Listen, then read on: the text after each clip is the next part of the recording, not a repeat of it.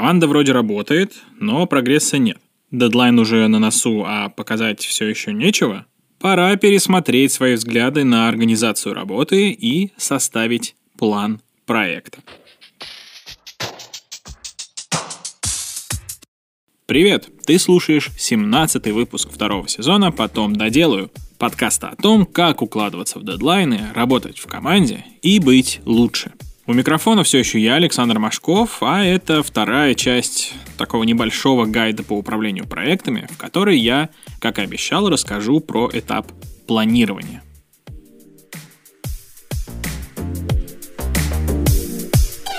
Итак, в предыдущем выпуске я начал рассказывать про управление проектами. Из чего состоит работа над проектом, кто в этой работе участвует и так далее.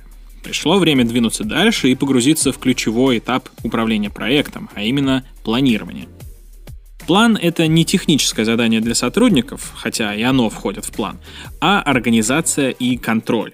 Вряд ли получится многого добиться, если непонятно, кто за какую задачу отвечает, какие трудности предстоит преодолеть, а главное, зачем. Разрабатывая план проекта, ты определяешься с целями и участниками, в том числе с подрядчиками, распределяешь задания и продумываешь график их выполнения. Придется все это делать сразу, на берегу, потому что по ходу работы план неизбежно придется корректировать. А значит, план должен быть.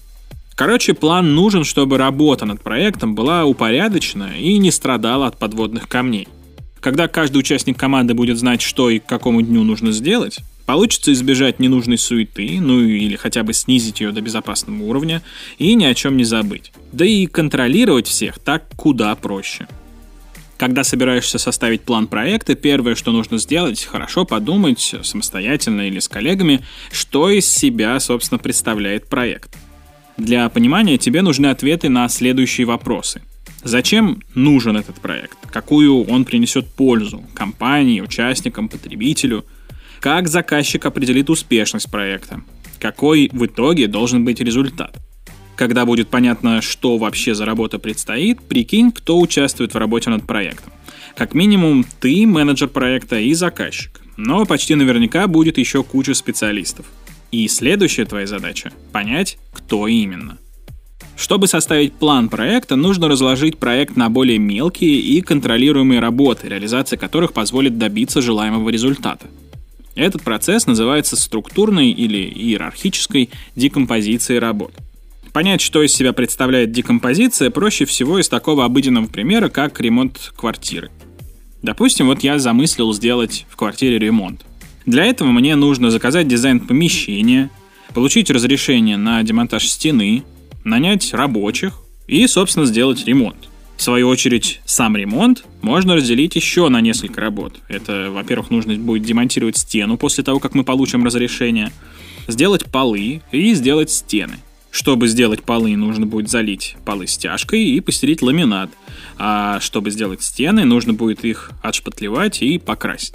Таким образом, чтобы сделать ремонт в квартире, нужно будет выполнить следующие отдельные работы заказать дизайн помещения, получить разрешение на демонтаж стены, нанять рабочих, демонтировать стену, залить полы стяжкой, постелить ламинат, отшпатлевать стены и покрасить стены. За счет вот такой вот простой декомпозиции работ можно довольно легко оценить и объем работ. Когда после декомпозиции у тебя будет на руках отдельный список задач для специалистов, распредели обязанности – я не буду тебя сейчас учить выбирать исполнителей для задач, это тема для отдельного выпуска. Да и ты наверняка это умеешь делать и без меня. Поэтому поговорим о другом. В больших проектах в порядке вещей, когда одной задачей занимаются несколько человек.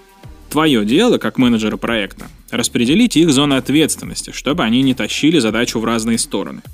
Есть три основные категории работников.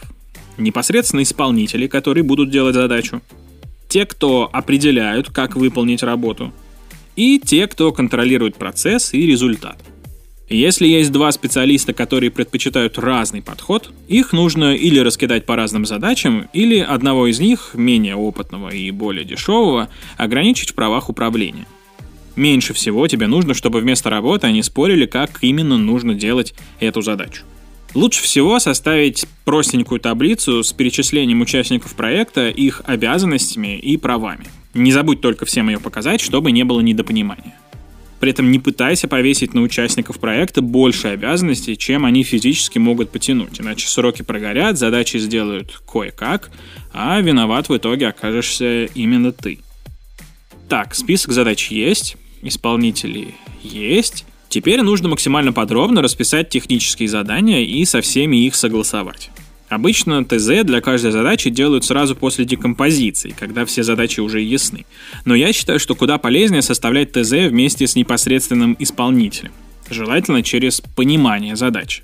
Тогда не будет никаких вопросов по ходу работы. Ни у тебя, ни у исполнителя, ни у заказчика. Особенно много проблем может возникнуть с последним. Либо на этом этапе, либо уже в разгаре работы от заказчика могут поступать новые хотелки. А давайте мы еще вот это сделаем и вот это. И еще вот такую вот штуку мне очень нравится. Тут главное заказчика вовремя остановить. Иначе проект будет все разрастаться, вы его будете все обсуждать и обсуждать, а когда приступите наконец к работе, с ума сойдете все это добро воплощать в жизнь. Обрубать все дополнительные желания заказчика тоже не надо. Нужно искать компромисс чтобы четко понимать, когда какие задачи нужно делать, какие дела можно делать параллельно, когда должны быть готовы промежуточные результаты и так далее, нужно раскидать задачи по таймлайну. Пожалуй, самый наглядный и популярный вариант — нарисовать диаграмму Ганта. Это такая столбчатая диаграмма горизонтальная, в которой по вертикали находятся задачи, а по горизонтали промежутки времени. Например, часы, дни, недели, месяцы и, может быть, даже годы. Диаграммы Ганта для планирования проектов я обычно делаю в Google таблицах. Для этого я в первой колонке располагаю задачи по порядку, определяю их зависимости друг от друга, возможно, какие-то дела можно будет делать параллельно. Затем уточняю у исполнителя, сколько времени потребуется на выполнение задачи, разумеется, с запасом. И распределяю время на задачи по рабочим дням, стараясь уложиться в дедлайн. Конечно, диаграмма Ганта не очень гибкая штука. Достаточно одному специалисту провалить дедлайн, и вся диаграмма начнет съезжать и разваливаться. А тебе придется ее постоянно корректировать. Но, наверное, ее наглядность того стоит. Вообще проблемы могут возникнуть на любом этапе работы, и лучше к ним подготовиться. Закончить работу вовремя могут помешать, например, неверно оцененное время. Чтобы уменьшить риск возникновения этой проблемы, старайся составлять график с запасом по времени. Еще могут быть плохо сформулированные требования. Заказчик может утвердить проект не глядя, а потом на середине вдруг выяснится, что он имел в виду совершенно не то. Так что лучше все несколько раз согласовать и на всякий случай подписать документы. Также могут помешать новые задачи или их изменения, неверно распределенные роли, может внезапно оказаться, что кто-то из твоих исполнителей не так хорош, как ты думал, и после его участия придется переделать все, что он натворил. Увы, такое бывает. Все эти проблемы могут возникнуть даже если ты был предельно внимателен на каждой стадии. Просто будь готов и заранее подумай, как будешь выходить из этих ситуаций. Итак, составить план проекта получилось, но не время расслабляться. Теперь придется следить за работой команды, проверять, все ли идет по графику. Для этого можно делать короткие созвоны или встречи с командой. Каждый день, раз в неделю или как-то еще, в зависимости от сроков. Даже если ты своей команде полностью доверяешь. Но, несмотря на всю масштабную подготовку к проекту, все, скорее всего, пойдет не по плану. Ни один проект не идет гладко. Просто помни об этом и будь готов.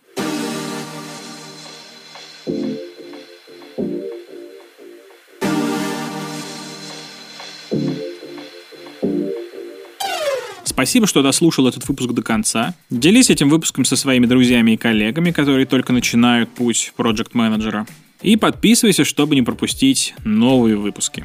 Если слушаешь нас в Apple подкастах, поставь нам там какую-нибудь хорошую оценку и оставь отзыв. И не забывай, что у нас на сайте есть специальная страничка, на которой можно предложить интересную тему или гостя, которых ты хочешь услышать в нашем подкасте. На этом все. До встречи в следующем выпуске.